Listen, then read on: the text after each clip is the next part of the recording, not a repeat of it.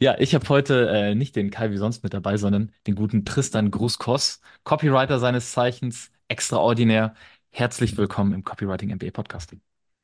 Ja, vielen Dank, Max, für die Einladung. Ich freue mich sehr, bin gespannt. Ähm, ich glaube, es wird sehr cool.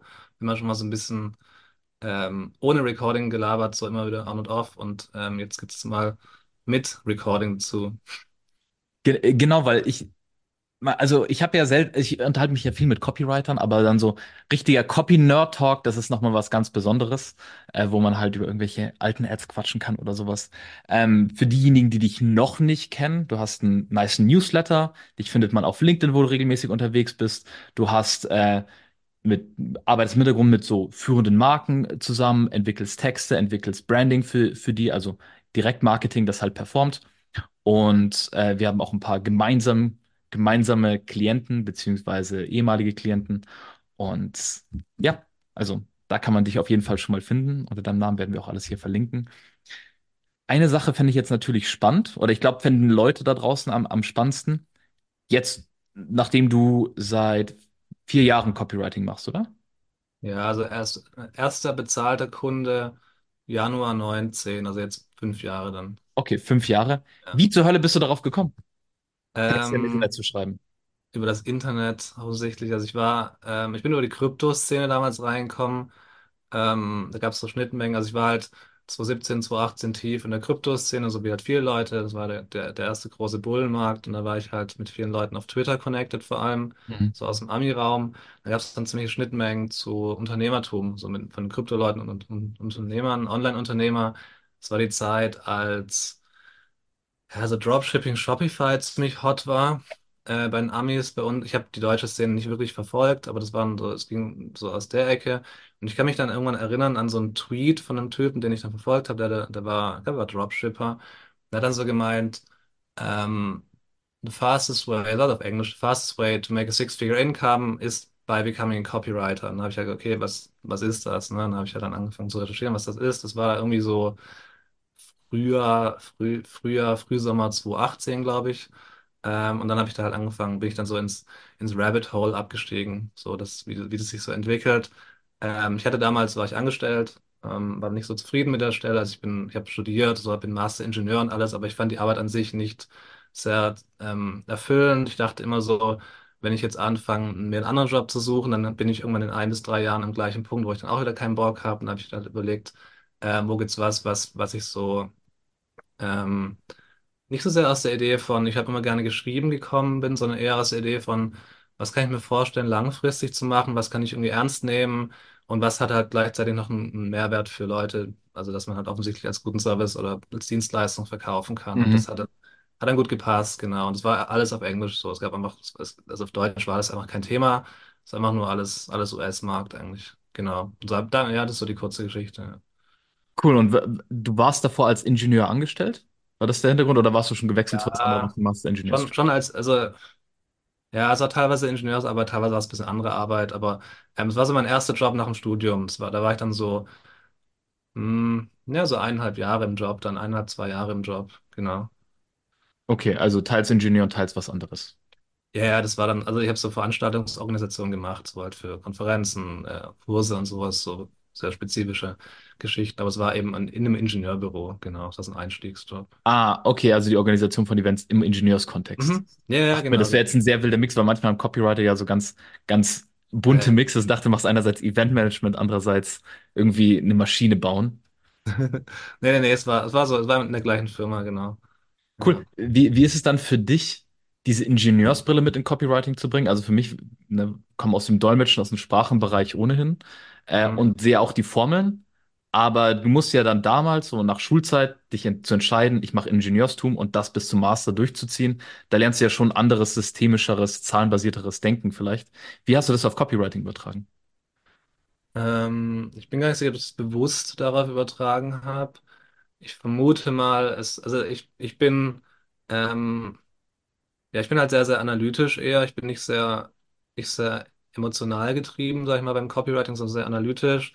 Ich sehe die meisten Sachen, also jetzt auch nicht direkt als Formeln, aber ich, ähm, hm, Ich komme eher, also, also mich hat halt die, diese, ich meine, die kennst du ja sehr gut, den Satz, dieses äh, Copy isn't a written, äh, written copy is assembled, ähm, hat, hat für mich immer Sinn gemacht, dieser Eugene Schwartz Quote, halt, dass es eher, eher eine Assembly ist von verschiedenen Zutaten, von verschiedenen ähm, Elementen, von Bausteinen, die du halt am Anfang zusammensammelst und dann halt in eine, in eine äh, kongruente Form gießt.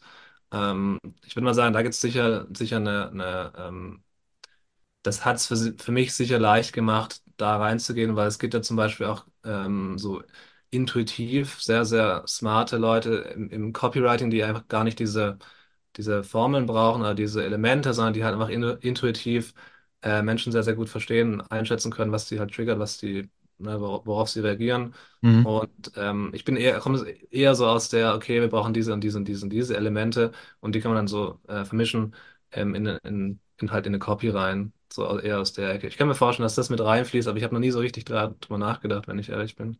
Ich, ich glaube, dieses zweite, also das finde ich, finde ich spannend, also das auch so zu sehen. Es gibt die einen, die machen es intuitiv und einfach so zwischenmenschlich, empathisch, die anderen eher analytisch. Und äh, wenn du es so erzählst, also da habe ich mir gedacht, ich mache es auch eher analytisch.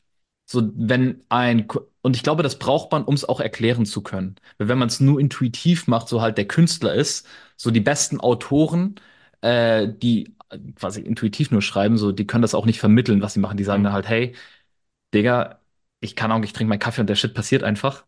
Genau, Und ja. Dann kannst du es halt schwer beibringen. Ich finde aber mit diesem analytischen Prozess, dann kannst du halt sagen, okay, diese Headline performt, weil wir sehen hier ein bisschen Proof, bisschen Vertrauensaufbau, wir sehen hier einen einzigartigen Mechanismus, der reingebracht wird. Und das in der Kombination knallt schon. Was dann noch fehlt, ist irgendwie ein bisschen was Kontroverses oder Mysteriöses zum Beispiel. Und dann kann man, finde ich, viel skalierbarer damit arbeiten. Ja, du, du hast halt auch wahrscheinlich, ne, also dann sagst du halt, okay, ähm, du kommst nicht aus dem Gefühl raus und sagst, okay, ich, ich habe jetzt, ich bin mir jetzt mir sicher, dass die halt in dem und dem Awareness-State drin sind. Das heißt, die, dann, dann nutze ich halt den und den Ansatz dafür und dann passt, macht das halt Sinn.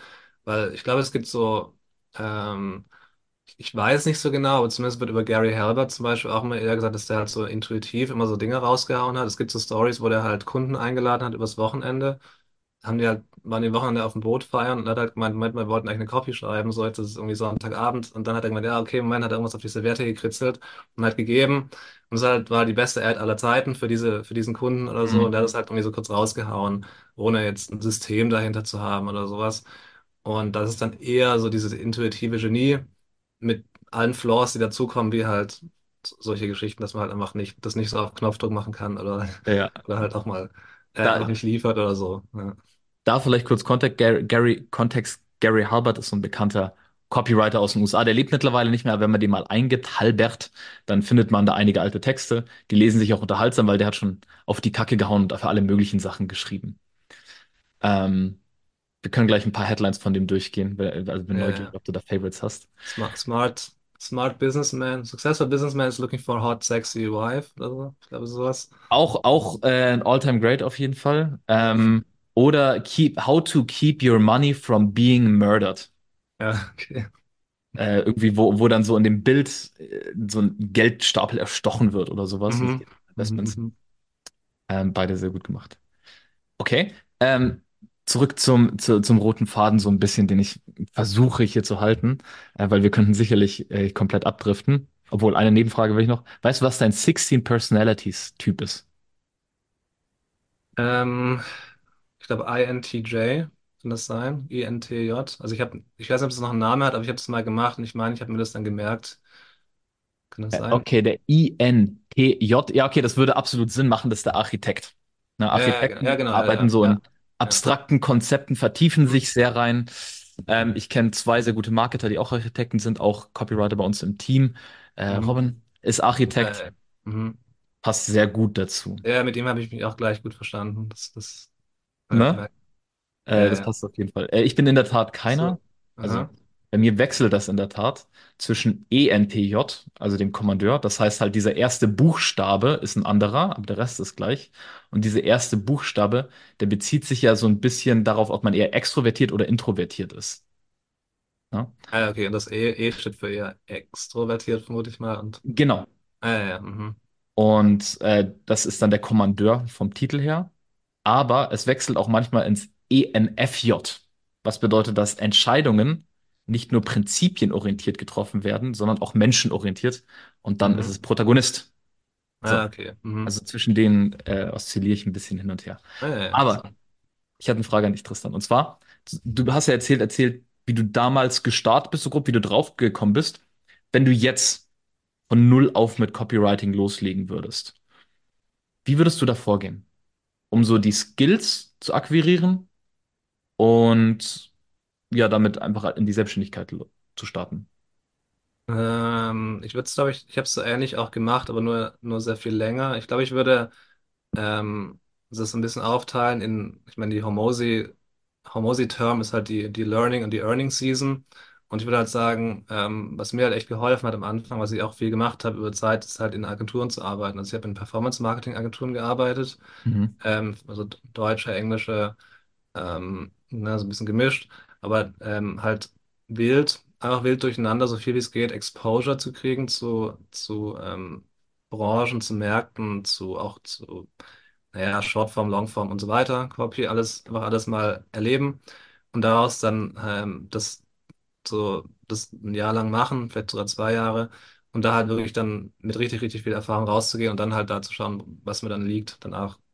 Ähm, Mhm. so würde ich es, glaube ich, auch heute noch machen, weil das, weil ich sehe es, ähm, ich glaube, es ist schwieriger, oder andersrum gesagt, ich sehe es immer wieder bei Agenturen. Das ist erstaunlich leicht, bei Agenturen reinzukommen. Ähm, Leute, die meisten Leute wollen halt nicht in Agenturen, weil es meistens erstmal heißt, Festanstellung oder zumindest auch wenn es remote ist, wieder so ein bisschen zurück dahin zu gehen, wo man oft herkommt. Mhm. Ähm, aber es ist halt eine ziemlich, und die Zahlen auch nicht so krass und so, und das alles, das stimmt alles nicht so. Aber du kriegst halt einfach Exposure ohne Ende. Ja, Und das ist dann echt ein cooles Versuchsfeld. Die sind meistens offen dafür, auch Anfänger einzustellen. Und ich glaube, so würde ich das auch wieder machen, ähm, da, mich da so ein bisschen hochzuarbeiten, weil das, glaube ich, ähm, einfach zu akzeptieren. Am Anfang ähm, ist es okay und dann bin ich einfach ein bisschen, ich bin auch in der Lernphase, werde dafür okay bezahlt, kann gut davon leben, weil ich meine, wo gibt es das auch schon überhaupt in der Welt, dass du wirklich auch in dem ersten halben Jahr schon gut davon leben kannst. Ähm, und dann da mich da hochzuarbeiten. Ich glaube, so würde ich da vorgehen. cool. Ja, das, das ha- habe ich auch damals gemacht. Mhm. Ähm, Mini-Aufträge selbst zu machen, dann zu merken, okay, Blut geleckt, ich möchte wirklich gut da drin werden. Und dann halt erstmal von der Verdienstmöglichkeit zurück zurückzustecken und auch von dem Freedom und Selbstständigkeitsgedanken ein bisschen zurückzustecken und einfach reinzubuttern. So, ich glaube, da muss man halt auch in der Lebensphase dafür sein, dass man da Bock und Zeit und Kapazität für hat. Aber äh, hat mir auch sehr geholfen, einfach erstmal die Mhm. ersten Jahre nur auf Skills zu setzen, auch wenn das finanziell bei mir dann hinten hergehakt hat, sehr lange. Ja, ja. Und ich finde auch, dass die, also meine Erfahrung ist halt, äh, nicht, ob es deine auch so war, aber, aber diese Idee von, also was mich bei, äh, ich dachte, was mich bei meiner Anstellung halt nervt, ist dieses, ich muss halt unbedingt da rauskommen. Ähm, und ich habe auch, auch mehr Richtung, äh, ich will rumreisen und ähm, halt Freedom Business haben gedacht. Und was mich aber, ähm, das interessiert mich jetzt gar nicht mehr so sehr, ich mache das schon aber eher in Portionen. Und ähm, diese Selbstbestimmung, ein, ein Job mit Perspektive oder eine, eine, eine Tätigkeit mit Perspektive und halt ein, was, was einen, einen cooleren Impact hat, finde ich halt viel erfüllender und viel wichtiger und, und viel mehr das, was mich dann intrinsisch motiviert, als sozusagen, ähm, also eine Hinzu-Motivation ist dann eher als eine Weg-von-Motivation. Die, die ergibt sich ja meistens erst, wenn du mal ähm, erlebt hast, wie das ist, ähm, eine coole Arbeit zu machen. Wenn man halt Mhm. davor in einem Job war, den man halt nicht so krass fand, wo die Strukturen auch nervig waren und sowas. Und dann, wenn du halt da einfach viel mehr Selbstbestimmung reinkommst, finde ich es meistens auch voll okay zu sagen, dann geht es gar nicht mehr so sehr um die Kohle oder die, die, die ganzen konkreten Details, sondern ähm, in der Summe ist es halt eine coole Sache. So, das war so Ja. meine Erfahrung damit. Bin, bin ich bei dir? Und ich glaube, dass das sucht man oder da tun sich, glaube ich, viele schwer damit, inklusive mir, dann so eine Stelle zu finden, wo man äh, dann so das Gefühl des Beitrags hat. Weil das hängt dann auch zum, damit zusammen, kann, identifiziere ich mich mit dem Unternehmens äh, und mit dem Unternehmen an sich, mit dem Geschäftsführer, mit den Werten, die dort gelebt werden. Und wenn das alles passt und man eine Tätigkeit hat, wo man sich gerne rein vertieft, ja, dann kann auch angestellt sein, voll geil sein. Ne? Und dann kann man später immer noch sagen, jetzt gehe ich in die Selbstständigkeit, um den ungedeckelten Verdienst zu haben, wenn einem das wichtig ist. ja, genau, genau. Ja. Okay? Ich stell mir vor, du bist jemand, der beschäftigt sich viel mit, wie, wie lernen wir? Also Mhm. als Copywriter ist man ja so ständiger, so Neugier, finde ich, ist eine der wichtigsten Eigenschaften. Und auch so breites Interesse und sich in Sachen reinfuchsen ist ja ein großer Teil davon. Ähm, wie würdest du, wa- was glaubst du, wäre ein idealer Lern- bzw. Ausbildungsprozess um als Copywriter zu starten? Ähm, im, im, also Wie sähe die Exposure, ideale Ausbildung aus einfach? äh, Exposure ohne Ende. Also das Beste ist, wenn du Die ideale Ausbildungsumgebung wäre wahrscheinlich, du wohnst mit vier Direct Response Marketern zusammen. Am besten sind es so krasse so Affiliate-Leute, die so, die so, so, also richtig krasse äh, so Clickbank-Offers die ganze Zeit irgendwie launchen und rumtesten und sowas und halt so Cutting Edge ähm, VSLs und Ads und ähm, Affiliate-Listen und so weiter bespielen ohne Ende. Also so, so dieses äh, von morgens bis abend halt umgeben sein von, von Direct Response Marketing. Ich glaube, das wäre so die ideale Lernumgebung, weil ich glaube, es gibt nichts, was dich schneller ähm, nach vorne peitscht als so eine, so ein, so ein Arbeitsumfeld. Yes. So ein, so ein Umfeld von Leuten, die na, am selben arbeiten, die da schon weiter sind und die Mhm. das auch aktiv nach wie vor machen. Idealerweise halt dann vor Ort. Ich weiß noch Genau, damals, ja. äh, das war auch für mich ein großer Beschleuniger, so 2018 und 2019 halt so on Location mit Teams zu arbeiten, ne? Damals auch mit, mit Thorsten dann ganz viel zu Mhm. machen und einfach dann äh, komplett gestört, vier Tage lang in so einem Copy-Modus sein, eigentlich nicht mehr normal denken, aber dann steht da was Krasses ja, genau, und dann das ein bisschen mitnehmen können. Ja, ich glaube, das ist, das ist das Beste. Ich habe das nie so richtig erlebt in der Form, aber ich habe es mir ähm, mal richtig cool vorgestellt und halt coole Geschichten gehört davon, was da halt möglich ist. Das ist ein bisschen, ich kenne das so, ich habe früher viel ähm, Online-Poker gespielt und aber halt echt schon eine Weile her. Und da haben die es in zur World Series of Poker in Vegas, haben die oft, haben die sich dann halt eine, eine Villa gemietet, zu viert, zu sechs, zu acht, ähm, haben dann einen Monat zusammen gewohnt. Das ist so, glaube ich, so eine, Ja. so diese Umgebung. Das ist, glaube ich, richtig nice. Also ich meine, das ist halt überall so, ne? Ob es, keine Ahnung, irgendwie Kampfsport ist, wo man sich dann halt in ein, in ein Lager geht zur Vorbereitung auf einen großen Kampf, ob es Unternehmertum ist oder so, die, dieses Umfeld spielt halt eine Riesenrolle. Es gibt eine sehr coole Doku auf Netflix, ich glaube, die könnte dir gefallen, wenn du die nicht schon kennst, die heißt SOM mit zwei M. Und da geht es um die Meister-Sommelier-Prüfung, die wohl eine der schwerst, schwersten Prüfungen der Welt sein soll, weil du halt so viel über Geografie, Erde, Reifung, verschiedene Beerensorten und so weiter mit Testen und also physisch durch Riechen und Schmecken und auch kognitiv checken musst. Da fallen halt ultra viele durch und diese Doku begleitet dann halt, ich glaube, so vier Typen, die halt diese Prüfung machen möchten und sich dann auch immer zusammentreffen. Und dann müssen die aber auch den ganzen Abend Wein saufen äh, Ja, natürlich wieder ausspucken, aber du wirst trotzdem betrunken irgendwann, um ja, das halt sich reinzupressen, diese, dieses Wissen. Ja, ja, Fokus und sehr cool. Gemeinschaft macht viel aus. Ja. Ja. Darauf aufbauende Frage für dich. Und zwar, ich meine, wir arbeiten ja beide im deutschen Markt, wir sind aber beide gestartet mit Know-how aus dem amerikanischen Markt, wo Direct Response Marketing, also ich sage jetzt mal, um es kurz zu übersetzen, Direktmarketing, was jetzt mal heißt im Vergleich zu einer Cola-Werbung im Fernsehen, wo es keinen konkreten Call to Action geht und es einfach darum geht, Impressionen zu sammeln und dich voll zu ballern mit der, mit den Bildern, sage ich jetzt mal, der Marke. Das ist nicht Direct Response Marketing, sondern ich sage jetzt mal generelles Brand Marketing. Direct Marketing heißt ein Text oder ein, ein Videoskript, das sofort an Ort und Stelle messbaren Erfolg haben soll. Ne? Und das ist halt eine Sache, womit man sehr geil Business starten kann und aufbauen kann und ausbauen kann. Und in dieser Welt sind wir beide ja als Copywriter aufgewachsen. Dort wird es ja viel mehr zelebriert, da gibt es mehr Bücher zu, da scheißen sich halt Leute weniger, wenn es darum geht, Unternehmen aufzubauen und tatsächlich auch Geld zu verdienen. So, aber wie wir es halt aus dem Ami-Markt kennen, sind Dinge von dort nicht eins zu eins übertragbar auf den deutschen Markt. Da wird halt sehr viel mit mehr, sehr viel mehr Hype, emotionalem Druck und so weiter gearbeitet. Wie siehst du Copywriting im deutschen Markt im Vergleich zum US-Markt, denn so bei deiner Seite, deiner Website zum Beispiel, wo du, man sich ja für dein Newsletter auch anmelden kann, hast du ja eine sehr intensive Headline, die mich an John Carlton aus den USA erinnert. Ich lese mal kurz vor. Gib mir deinen Namen, deine E-Mail und zwei Minuten pro Tag und ich zeige dir, wie du statt langweiligen, ich bin wie alle anderen Botschaften, einzigartige Anzeigen entwickelst, die ab Sekunde eins kleben wie Kaugummi an der Schuhsohle, Schuhsohle, wildfremde Menschen en masse für dich begeistern und in zahlende Kunden verwandeln. Also schon Banger. Wie siehst du Copywriting im deutschen Markt versus US-Markt? Ja, ja, wahrscheinlich immer im, immer im Kontext zu sehen. Also ich habe dann meine, das, was du gerade vorgelesen hast, ja, genau, so, so Richtung John Carlton auf jeden Fall.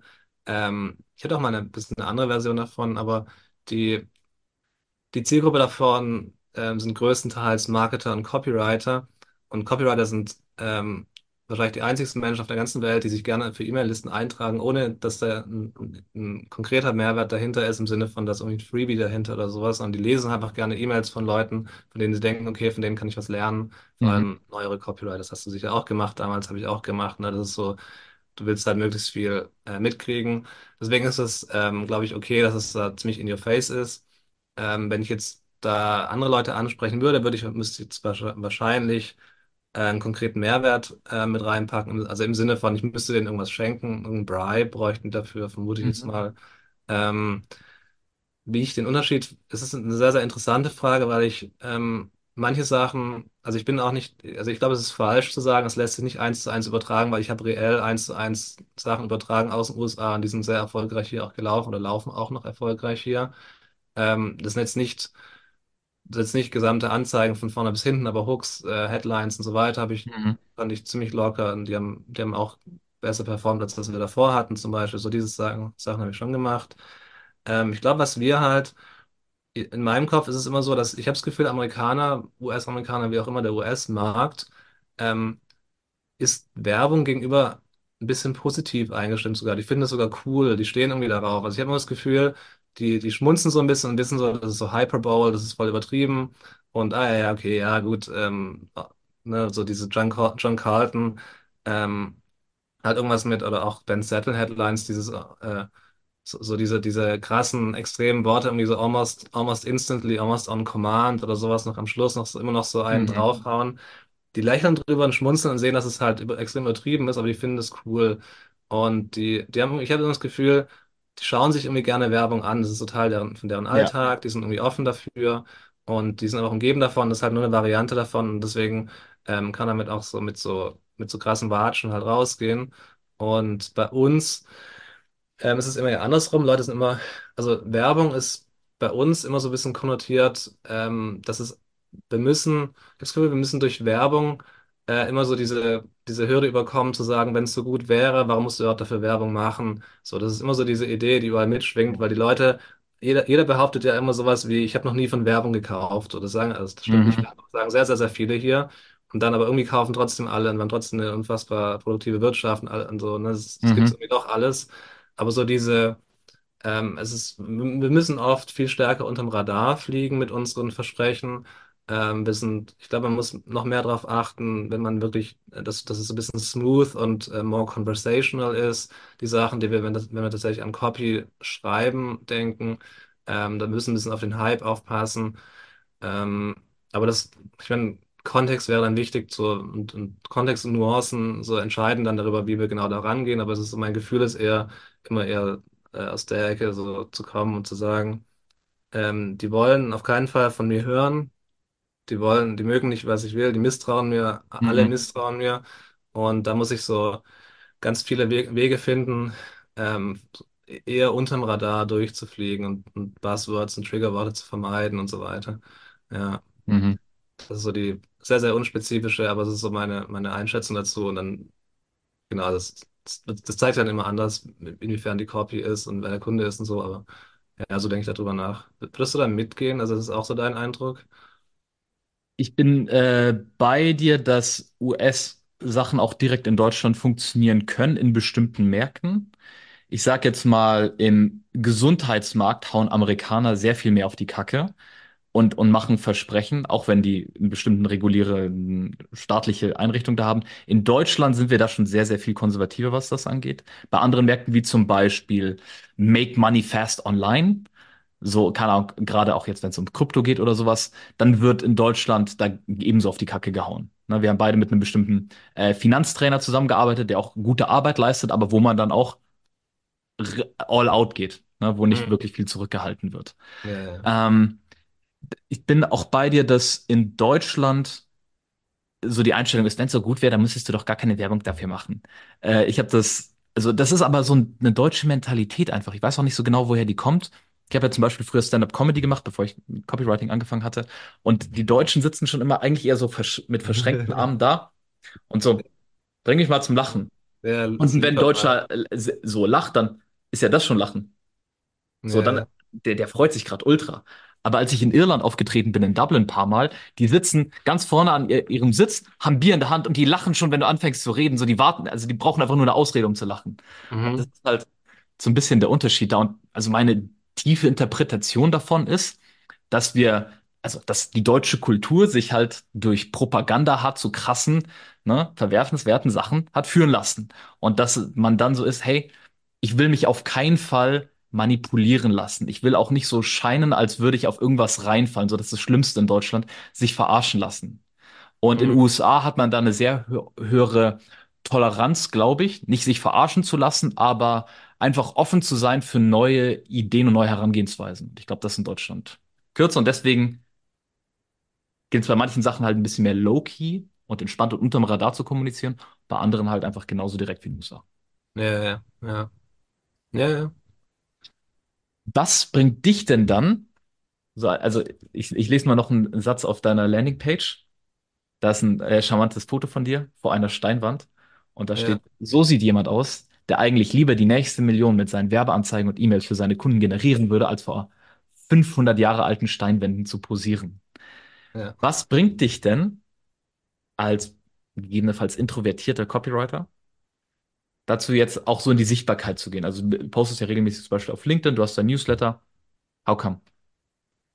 Ähm, also irgendwann die, die, das Gefühl und die Zuversicht zu sehen, dass ähm, die Sachen, die ich mache, halt performen, dass sie gut sind und ähm, darauf aufbauen, dann zu sagen, okay, ähm, also ich sehe, ich sehe ähm, Freelancing und Copywriting und sowas auch ähm, wie eine Einstiegsdroge in, in die Welt des Online-Businesses. Ist ein bisschen wie das, was das, dieses, ich weiß nicht, ob man das auf äh, das Wort mit M hier sagen kann, aber es wird immer dem nachgesagt, dass das die Einstiegsdroge ist in harte Drogen und so weiter, wie auch immer. Also das, ähm, ich weiß nicht, ob man das Wort jetzt sagt, deswegen, ob dann der, der Podcast dann von YouTube fliegt oder so. So viele Follower habe ich nicht, wenn du Weed sagst. Okay. Ähm, und das ist eine Einstiegsdroge. Und ich finde, das Freelancing ist halt so ein, ein, ein Startpunkt. Ähm, aber ich glaube, dass man nicht, du willst nicht lange, du willst nicht ewig Freelancer sein oder Selbstständiger. Ähm, Selbstständiger vielleicht noch ein bisschen was anderes. Du willst halt nicht, nicht immer der, ähm, der Service-Dienstleister sein. Du willst nicht, nicht so krass in der Abhängigkeit von, von einzelnen Kunden sein. Und was macht man dagegen? Okay, du übernimmst Kontrolle oder Verantwortung für deine Kundengewinnung in gewisser Weise, ob es aktiv oder passiv ist oder halt irgendwas, was so ein bisschen nebenher mitläuft. Und das war dann so meine Motivation, dass ich halt äh, gesehen habe, okay, was machen andere Leute? Denn ähm, ich glaube, ich habe jetzt ähm, viel relevante Erfahrung gesammelt, weil das finde ich schon auch wichtig für, wenn man sich so ein bisschen, ähm, naja, irgendwann eine, eine Personal Brand aufbaut, wenn man so will, dass da auch, dass man mehr aus der Richtung von nicht irgendwie How-to äh, Anweisungen gibt, die halt jeder nachlesen kann, sondern eher sowas wie How-I-Geschichten erzählen kann. Also was, was habe ich gemacht? Du, du gehst raus in die Welt, erlebst deine Abenteuer und, und erzählst darüber. Ne, so diese, diese mhm. Perspektive eher einzunehmen und dass ich da relevante Stories drin habe und dass ich darüber einfach dann ein bisschen mehr äh, Kontrolle drüber habe, über meine Kundengewinnung. Ich habe dann, ähm, was, was ich auch für alle Copywriter empfehlen kann, was mega, mega nice ist, äh, Copy für dich selbst zu schreiben. Das habe ich auch lange nicht Mhm. gemacht, aber einfach mal, du hast halt volle Freiheit und kannst halt jeden Mist machen, ähm, was bei Kunden halt oft nicht durchkommt, was, was dann off-brand ist oder was einfach keinen Sinn macht. Ähm, da kannst du halt dich einfach austoben und das ist richtig, richtig cool. Du kannst eigene Angebote machen und du hast einfach einen gewissen eine gewisse Unabhängigkeit von Kunden arbeiten. Das finde ich schon irgendwann wichtig, ähm, darüber nachzudenken, so, was ist so, wohin gehe ich dann, also wohin verästelt sich so mein Weg vom Freelancing aus? So, ist es dann Richtung Agentur, ist es dann Richtung so A-Lister, ist es dann Richtung E-Commerce von mir aus oder so? Oder ich Mhm. gehe in eine ganz andere Ecke und verlasse ein bisschen die, die Online-Bubble und, und schaue, wo halt, wo halt nicht so viele Haie im Wasser schwimmen, so, ne? Aber genau, und das ist dann so die da kann das ein bisschen her. Also die, die kurze Antwort, Unabhängigkeit von Kunden, oder mehr Unabhängigkeit von Kundenarbeit. Cool. Ja, aber ist auch wichtig, da erst die, die Erfahrung aufzubauen, bevor man sowas machen kann. Ähm, aber ich bin bei dir, dass halt so, so ein Einstieg ist, weil du lernst ja grundlegend, wie lenkst du Aufmerksamkeit und connectest Leute auf eine tiefe Weise, indem du halt sagst, hey, das ist genau das, was du brauchst und du hast dieses Problem, das passt genau dazu. Ähm, und das ist ja auf alles übertragbar. Also man kann ja dann auch, kann auch einen Schuhladen in der Stadt öffnen und dann Flyer verteilen und so weiter. Und die Flyer werden geiler sein und du verstehst, wie du die Preise strukturierst oder sowas. Mhm. Dann absolut. One-Click-Upsells im Schuhladen. Ähm, und auch Copy für einen selbst schreiben, das ist eine geile Übung, bin ich bei dir. Sobald man sich halt dann so ein bisschen kennt und etabliert hat, wenn man halt gerade bei Null startet, ist es halt, gibt's halt noch nichts so viel Ja, drüber zu genau. schreiben. Und ich finde es auch am schwersten. So, also, ne, ich schreibe jetzt auch viel für meine eigenen Sachen, so, aber für Kunden ist sehr viel einfacher, weil von außen siehst du so, ah, das passt, das passt, das passt, das passt. Aber einem selbst, so, man sieht sich ja überall. So, ich sehe mich ja, ich, ich gehe mit mir ins Bett, ich gehe mit mir ins Klo, ich gehe mit mir in die Dusche, ich gehe mit mir ins Büro. So, es ist, ist ja immer derselbe Max für mich. Aber Ja. nach außen ist es ja eine bestimmte Seite, die dann äh, unterstrichen wird. Ne? Und das ist dann ein bisschen schwer zu differenzieren. Äh, wie, wie, wie kriegst du das hin, über dich selbst zu schreiben? Also holst du dir Feedback von außen oder hast du dann Übung für dich oder Trial and Error und irgendwie läuft jetzt? Ja, eher so, eher das Dritte, glaube ich. Ähm, eher so im Sinne von, wie will ich wahrgenommen werden nach außen, habe ich dann überlegt. Ähm, aber ich bin auch, wenn ich ehrlich bin, immer noch nicht so ganz. Ähm, es ist viel, viele von den Sachen, die ich über mich schreibe, meine E-Mail-Liste ist auch so ein Versuchsfeld und eine, also es ist eine, das habe ich vor ziemlich genau. Also irgendwann im März letztes Jahr habe ich begonnen, quasi Daily E-Mails zu schreiben. Das war auch eher so eine Idee von, kriege ich das wirklich hin, jeden Tag eine Mail zu schreiben Mhm. und äh, mal zu schauen, wo sich das hinentwickelt. Das ist auch ein bisschen eine Gedankenübung. Also oft ist es auch wirklich so, ich habe letztens auch einen Workshop dazu gemacht. Ähm, und oft ist es wirklich so, dass ich sage, okay, ähm, das ist nicht so sehr ein Marketing-Gedanke dahinter, sondern oft ist es einfach nur so, ich denke gerade über irgendein bestimmtes Thema nach und jetzt schreibe ich halt mal drüber und schaue, wo mich das hinführt. Also du, du weißt ja auch, also Schreiben ist ja so wie so, so ähm, Klarheit im Denken zu entwickeln. Ne? Also so, Mhm.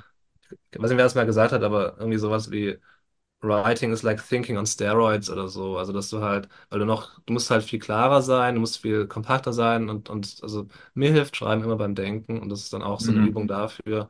Und es ist ein bisschen so ein Tagebuch, es ist ein bisschen so, ähm, ich schaue mal, wo es, wo es heute hingeht. Ähm, aber diese Voice zu finden, war eher, also inspiriert von ein paar Leuten, plus was, was ist so die Idee, die ich dahinter packen will. Ähm, schon halt Direct Response, ähm, Copywriting mit dem, mit einem sehr starken Fokus auf Performance Marketing, also im Sinne von halt, äh, Copy ist nichts wert, wenn sie nicht performt und ne, so aus der, aus der Sicht zu kommen. Und ja, also Zahlen, Zahlen Numbers above all. Äh, es gibt viele schöne, blumige, kreative, emotionale, authentische und was auch immer. Buzzword, Copywriter da draußen. Aber ähm, für mich ist halt, wirst du an den, an deinen Zahlen gemessen und dann, Ja. ähm, das war so ein bisschen mein, das, ist so mein Fokus dafür. Ähm, ja, und der Rest ist eher so, halt wirklich ähm, auch mal ganz, auch bescheuerte Ideen mal auch zu, zu schreiben, runterzuschreiben, äh, richtig so, so rumzublödeln, Spaß zu haben dran, weil es halt ähm, in vielen Bereichen halt nicht möglich ist, also für viele Kunden. Yes. Äh, gerade gerade zum Thema Zahlen vielleicht noch eine, eine große Frage, bevor ich ein paar Rapid-Fire-Questions für euch vorbereitet habe, die entweder komplett in die Hose gehen oder gar nicht. Oder, oder richtig abgehen, wer weiß. Aber ähm, Thema Zahlen und Selbstständigkeit und Dealstrukturen. Wenn du, also wie hast du damals nach den Agenturen dann äh, angefangen mit Kunden zusammenzuarbeiten? Wie hast du, ich sag jetzt mal, deine Deals gewonnen und sie bepreist? Und wie machst du es heute? Machst du da eher One-Off-Projekte, Retainer, Beteiligungen? Gibt ja verschiedene äh, Hm. Ähm, Varianten. ja, also ich, ich muss sagen, ich bin, bin, ich glaube, seid ihr viel, viel besser als ich. Also was Kundengewinnung und Dealstrukturen angeht, war ich halt von Anfang an, also ich habe meinen mein längster Kunde, den habe ich wirklich, den habe ich August 2020 gewonnen. Also, es ist ein, also war einer meiner ersten Kunden, ein Copywriter aus den USA, und mit dem habe ich jetzt letzte Woche ein Projekt gemacht, oder diese Woche erst sogar. Mhm. Ähm, ich habe wirklich long, long, long-term Kunden. Die Agenturen habe ich, von den Agenturen habe ich jetzt noch so eine, äh, mit der ich auch echt schon lange zusammenarbeite, das sind jetzt auch schon bald drei Jahre. Ähm, also ich habe wirklich so Lang Langzeitsachen, die aber dann, ähm, deren, die Projekte mit denen sind dann eigentlich meistens One-Off. Sagen halt eher, hast du Zeit, wer machen wir was? Ja, habe ich Zeit, okay, passt. Ähm, und die anderen Kunden auch, also ich habe wirklich quasi nur Langzeitkunden und das heißt, ich habe dann so einmal entweder die angeschrieben, ähm, ich habe tatsächlich zwei Agenturkunden auch über Upwork damals gewonnen. Das war also Mhm. 2021, das war das ist auch echt okay, das waren echt, echt gute Kunden, auch bis heute. Ähm, äh, ab und zu Cold E-Mail, ähm, aber das war dann eher so und das ist dann beim einen ist es jetzt ähm, zum Beispiel einfach ein, ein Retainer. Also es, ich habe Retainer ähm, und ich habe Bestandskunden, also ich habe extrem wenig so diese One-Off-Sachen mit neuen Kunden, weil ich auch, ähm, habe ich auch tatsächlich wenig Lust drauf, weil das, weil, weil ich halt mit anderen Kunden viel zu tun habe und ähm, ich wüsste jetzt gar nicht, wo ich dann halt äh, Zeit für Akquise, Onboarding und dann halt, also die, das, was dann alles dazugehört, die, Mhm. die spezifische Recherche für jeden neuen Kunden anzugehen. Also für mich ist es okay, wenn ich da äh, zum Beispiel ins, in der Summe ein bisschen Geld liegen lasse, aber dafür habe ich diese Sicherheit und die Stabilität und kann mich halt wirklich auf die Copy fokussieren und habe dann auch so ein paar, paar Projekte, die sich so nach und nach entwickeln. Ja, aber das Mhm. sind so, also Bestandskunden ist einfach mein, das ist einfach mein Style. Das funktioniert einfach sehr, sehr gut für mich. Cool, und dann Ja, vermutlich auch viel über Empfehlungen bei dir, oder? ja, genau, genau, ja. Cool. Äh, ja, kann ich nachempfinden. Also ich bin auch nicht so der, der, der Akquise-Typ.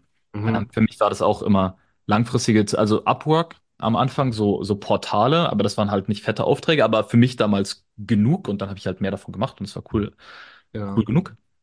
Dann eben längerfristige Zusammenarbeit fürs Lernen, also quasi Learning by Earning zu betreiben, fürs Lernen bezahlt werden, war das so in meiner Welt. Mhm, Und äh, dann neben einzelnen Projekten auch mehr und mehr dann mit fixen Partnern zusammenzuarbeiten, wor wo- worauf ich dann halt mich mehr fokussiert habe, recht schnell war die Beteiligung und dann halt Projekte mit Leuten aufzubauen, wo es dann, weil mir war es immer zu warten, bis der Kunde irgendwas braucht, vom Gefühl her zu risky und mhm, habe deswegen quasi mit denen etwas aufgebaut und war dann auch daran prozentual beteiligt, weil als Copywriter hast du halt, wenn du es richtig machst, so einen Hebel in der Wirkung, dass es für mich nicht erträglich wäre. Äh, also entweder war es ein hoher Preis oder es war eine Beteiligung. ja. Also hast du dann tatsächlich gesagt, hey, lass mal ein Webinar machen, ähm, so und so könnte es aussehen, wollen wir es machen und Gen dann. genau, Unternehmer haben ja häufig Mhm, ähm, so Ideen rumspuken. Also auch, auch wir, wir haben auch Ideen, zu denen kommen wir gar nicht. Und wenn die richtige Person zur richtigen Zeit auf die richtige Art und Weise sagt, hey, ich übernehme das für dich, mach du das, was du am besten machst, ich kümmere mich um den Rest, dann fände ich das ja auch richtig geil. ja. So, und, und, und so war das dann damals. Und ähm, so bin ich dann auch in die unternehmerische Richtung gerutscht, weil ich dann halt Projekte ga- ganzheitlich betreut habe, so sei es mit Technik noch dazu, mit Dienstleistern koordinieren, die irgendwie Design reinbringen. Und so ähm, hat sich das für mich dann das Copywriting an sich transformiert in komplette Projekte. Mhm. Ja, ja. Das passt dann auch wahrscheinlich ganz gut zu deinem, ähm, zu, zu deiner Protagonistenseite, ne? Also auch mal den Teil so ein bisschen äh, auszuleben. Äh, ja, vermutlich. Also ich sehe mich auch eher als introvertiert, aber ich meine, irgendwo habe ich auch eine Rampensau in mir, die viele Leute haben. Ich glaube, du auch. Mhm. Aber muss halt dann die Bühne sein, die man selbst Ja, nutzt. genau, ja. Ja, das muss die richtige Bühne sein, genau. Und das, das finde ich halt jetzt mit den eigenen Projekten dann sehr cool, wo ich halt auch äh, im Copywriting MBA so für das stehe, worauf ich Bock habe.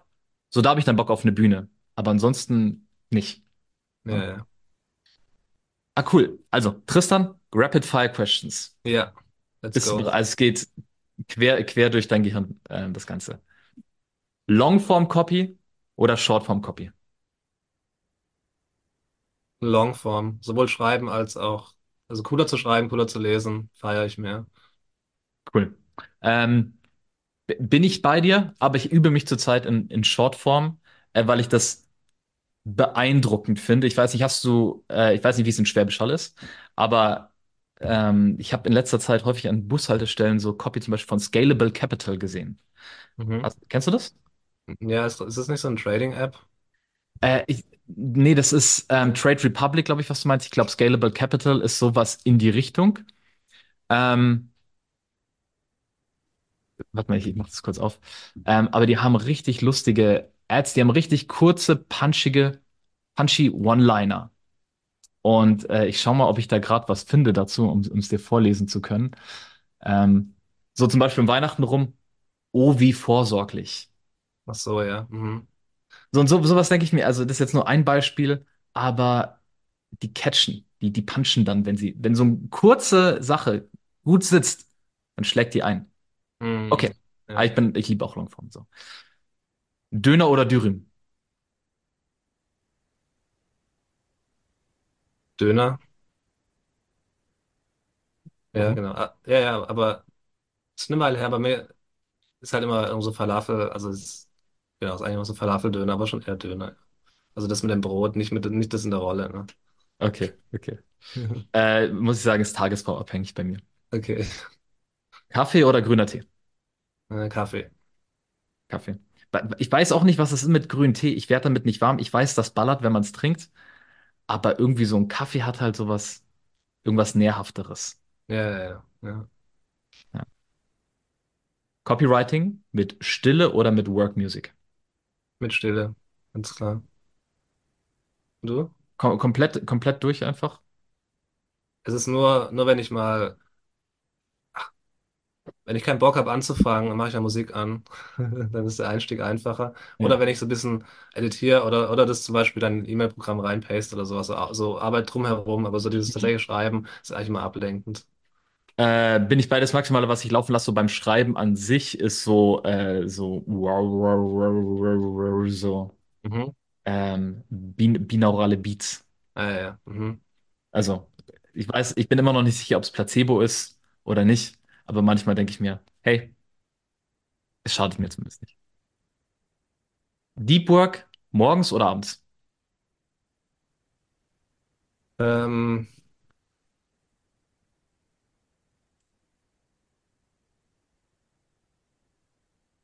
mache tatsächlich beides. Ich habe ich hab Phasen, aber ich bin gerade eher in der Morgensphase wieder. Es rutscht immer in den Abend, aber ich versuche es eher auf den Morgen zu machen. Abends mache ich es immer von selbst, weil ich bin einfach Abendtyp. Aber gerade gerade morgens. So. Wa- wa- Was ist so, so dein Favorite Copywriting Setup? Also nimm uns mal mit, wie sieht das aus? Wa- Was, was Ähm, denkst du, wie, wa- was ist die äh, Tageszeit so? Wie richtest du dich da ein? In der perfekten Welt ähm, es ist nicht so furchtbar früh. Ich bin ist so zwischen halb neun und neun am PC. Ähm, und das perfekte Work Environment ist eigentlich eine, ähm, also was ich sehr, sehr schätze, ist ähm, Wenn man kurz vor, was man sieht, so eine Gaming-Tastatur, die klickert immer so, wenn man die drückt. Das hab ich, ich habe den Newsletter hab ich von dir äh, sogar gelesen, wo du irgendwie Äh, darüber okay. gesprochen hast, dass du so eine ganz bestimmte hast, die halt laut ist. Ich habe die Ja, genau, die, die, Apple, die die macht klickert nicht so so, das ist, ah ja, okay, okay, ja, ja. Das ist, aus dem Gaming-Bereich, die finde ich richtig geil, sie vermisse ich immer sehr, wenn ich unterwegs bin. Ähm, ich glaube, es ist wichtig dabei zu sagen, ich mache immer F11, das ist die Taste bei Windows, dass das Ding halt voll, Fullscreen ist, dass du Tabs oben nicht siehst, wenn du schreibst. Mhm. Ähm, und dann habe ich eine Tasse, da ist ein Kaffee drin und dann geht's halt los. Also so, so viel mehr Magic ist da gar nicht dabei.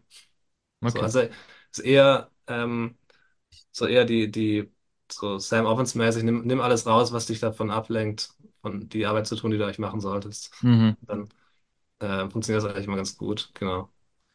Okay, spannend. Also minimalistisch auf den Mhm. Punkt. Ja, ja, ja, Der genau. Ja. Ich brauche eigentlich nicht so viel. Ich muss so, so das, das, das, damit, damit funktioniert's, genau.